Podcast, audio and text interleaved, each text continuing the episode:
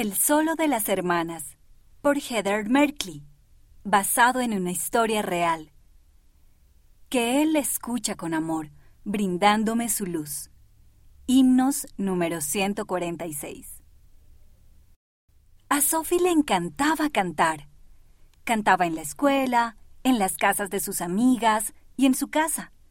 Su lugar favorito para cantar era la iglesia. Mamá, dijo Sophie un día, quiero aprender a cantar mejor. ¿Crees que podría tomar clases? Parece una idea divertida, dijo su mamá. Déjame ver qué puedo encontrar. Para Sophie no siempre era fácil cantar.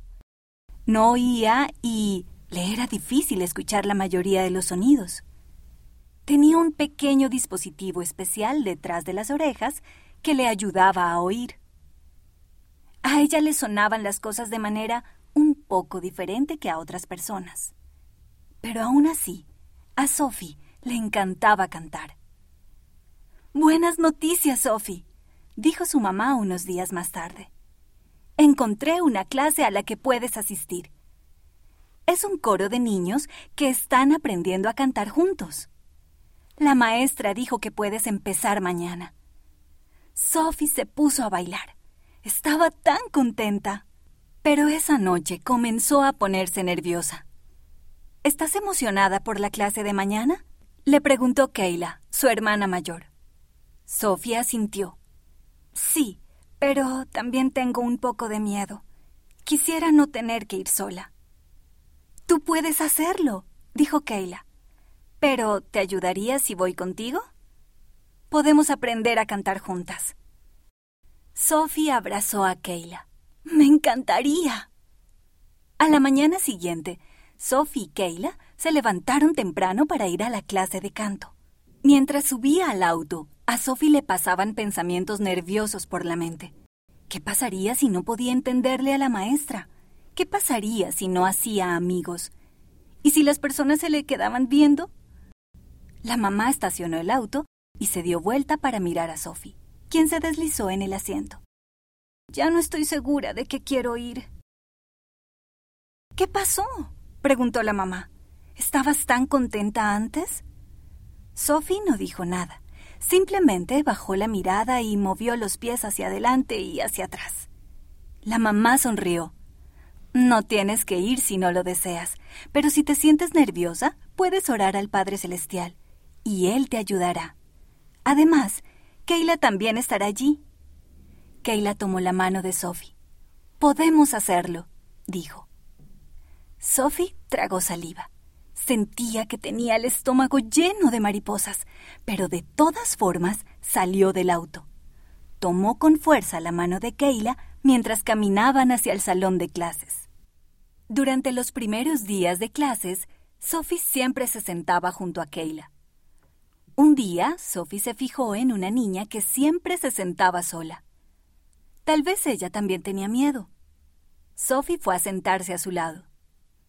Hola, dijo Sophie. ¿Me puedo sentar aquí? La niña asintió. Al poco tiempo, estaban riendo y cantando juntas. Sophie estaba feliz de haber tenido el valor suficiente para hacer una nueva amiga. Era tan divertido cantar con el grupo. A Sophie le encantaba aprender las notas y marcar con el pie el ritmo de la música. Incluso pudo enseñar a algunos niños a decir palabras en la lengua de señas. Un día, la maestra hizo un anuncio emocionante. Todos en la clase tendrían que cantar tres solos en un programa especial. Sophie y Keila se esforzaron mucho en casa para practicar los solos. Sophie no tardó en cantar sus dos primeros solos, pero el último era muy difícil. No podía oír todas las notas.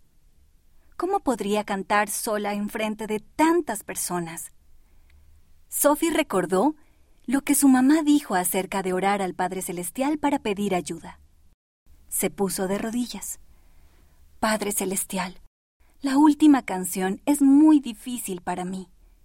¿Podrías ayudarme a encontrar la manera de cantarla sin ponerme tan nerviosa? En la clase siguiente, la maestra se acercó a Sophie. Sé que el tercer solo te pone nerviosa. ¿Te gustaría cantarlo con Keila? Podría ser un solo de hermanas. Sophie sonrió. Se sintió animada y feliz. Sabía que el Padre Celestial estaba contestando su oración. En la presentación, Sophie cantó los dos primeros solos con confianza. Cuando llegó el momento del tercer solo, se levantó de un brinco y tomó la mano de Keila. Caminaron hacia el escenario y cantaron el solo de hermanas con fuerza y entusiasmo. Sophie no se sentía para nada nerviosa ni asustada. El Padre Celestial había contestado su oración de una manera que ella no esperaba, pero se sentía muy agradecida de que Él siempre la escuchara. La autora vive en Utah, Estados Unidos.